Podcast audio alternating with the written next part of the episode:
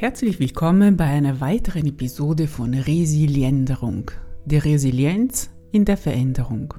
Von und mit Lucia Rizzo. Das bin ich. Diesmal habe ich den Eindruck, dass die Episode etwas länger wird als sonst, denn es gibt einiges zu sagen. Ich habe einige Fragen bekommen, die ich hier beantworten möchte. Und ich vermute mal, dass deine Frage oder eine Antwort für dich auch da ist. Hast du die letzten Tage ab und zu diese Sinnenexplosion des achtsamen Essens erlebt? Nein? Ja? Wenn es dir aufgefallen ist, dass du darauf vergessen hast, dann hast du dich schon auf den Weg getan. Und übrigens finde ich es schön, dass wir ein Stück dieses Weges gemeinsam gehen können. Und überhaupt, wenn du etwas Besonderes wissen möchtest oder ein Feedback hast, lasse hier gerne einen Kommentar oder kontaktiere mich von meiner Seite sanalucia.de. Das ist wie Santa Lucia, nur ohne T, also sanalucia.de. Und wie erwähnt, möchte ich mich heute den Fragen widmen, die mir gestellt worden sind. Die erste ist, bei mir funktioniert es nicht. Ich war ja schon immer ein Schnellesser. Außerdem bin ich mit meinen Gedanken schnell woanders. Das bezieht sich natürlich auf die Episode mit dem achtsamen Essen.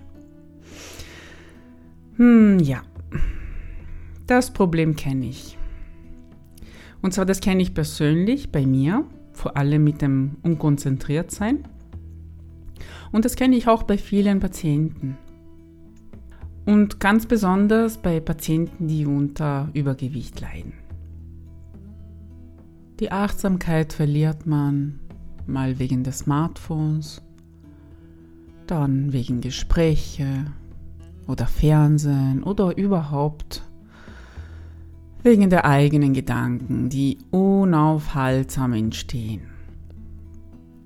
Und ich weiß es nicht, ob es dir auch passiert und du es dann als Zeichen interpretierst, dass du anders gebaut bist und so etwas nur bei den anderen funktioniert. Also Achtsamkeit bei mir, das kann ich nicht. Denkst du das? Vielleicht mach mal. Vermutlich kannst du dich nicht mehr so genau daran erinnern. Als du ein Baby warst, hast du gelernt, deine Muskeln so koordiniert anzuspannen, dass du zuerst sitzen und dann Schritt nach Schritt gehen gelernt hast und überhaupt das Sprechen aus Ba, Ba, Ba, Mama, Papa sind mit der Zeit immer schwierigeren Wörtern geworden. Vielleicht bist du Ohrkatzelschwaff. Ja, ich weiß, ich kann es immer noch nicht. Ich versuch's aber.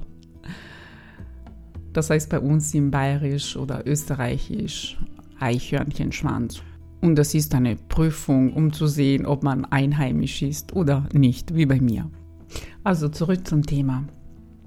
Falls du einen Führerschein hast, kannst du dich vielleicht daran erinnern, wie schwer es war, diese drei Pedalen zu koordinieren, die Bewegungen richtig abzustimmen. Ich weiß noch, mit welcher Bewunderung ich auf Autofahrer geschaut habe. Ach, die können etwas Unmögliches. Und jetzt wette ich mal, dass du nicht mehr darüber nachdenkst, welchen Fuß du gerade aktivieren musst und welche Leistung du gerade erbringst. Aber der Punkt ist der, du hast bis jetzt unglaublich viele Sachen gelernt. Und da hast du nur vergessen, wie viel du in deinem Leben schon erreicht und verändert hast. Du konzentrierst dich meistens, wie die meisten Menschen, auf das, was du nicht erreicht hast, was du jetzt noch gerne hättest. Und vergisst möglicherweise auf, auf das, was du schon hast auf das, was du schon bist. Neue Gewohnheiten sind wie ein neuer Sport oder wie ein neues Instrument spielen zu lernen. Anfangs fühlt das irgendwie ungemütlich an. Wir wären gerne sofort Profis, ohne die Anfängerphase durchzumachen. Aber wenn wir durchhalten, vielleicht mit Neugierde, mal sehen, was hinter dieser Hürde ist, dann stärken wir schon mal unsere Resilienz. Und wenn wir weitermachen, diese Verhaltensweise wiederholen, dann verändern wir unsere Gewohnheiten. Und so verändern wir uns. Vielleicht kennst du diesen Spruch aus dem Talmud. Das ist eine der wichtigsten Schriften im Judentum. Der lautet, achte auf deine Gedanken, denn sie werden Worte. Achte auf deine Worte, denn sie werden Handlungen. Achte auf deine Handlungen, denn sie werden Gewohnheiten. Achte auf deine Gewohnheiten, denn sie werden dein Charakter. Achte auf deinen Charakter, denn er wird dein Schicksal. Eine weitere Frage, die ich vor kurzem bekommen habe, ist, Meditation und Co interessieren mich nicht. Ich zweifle ständig an mir und will nur stärker und resilienter werden. Warum zeigst du nicht mehr solche Stärkungsübungen? Hm, wir sind gerade mittendrin. Allerdings habe ich dir ein paar Erklärungen vorenthalten. Und jetzt will ich mal nachholen. Also wenn du ganz bei dir bist, wenn du dich spürst, wenn du deine Gefühle und deine Gedanken bewusst wahrnimmst und so akzeptierst, wie sie eben gerade sind, dann bist du achtsam, dann bist du präsent. Weißt du, was das Wort präsent noch bedeutet? Im Deutschen sowie im Englischen, im Italienischen. Das heißt Geschenk. Und vielleicht auch du, so wie ich, findest interessant, dass gerade präsent, also in der Gegenwart sein, auch Geschenk bedeutet.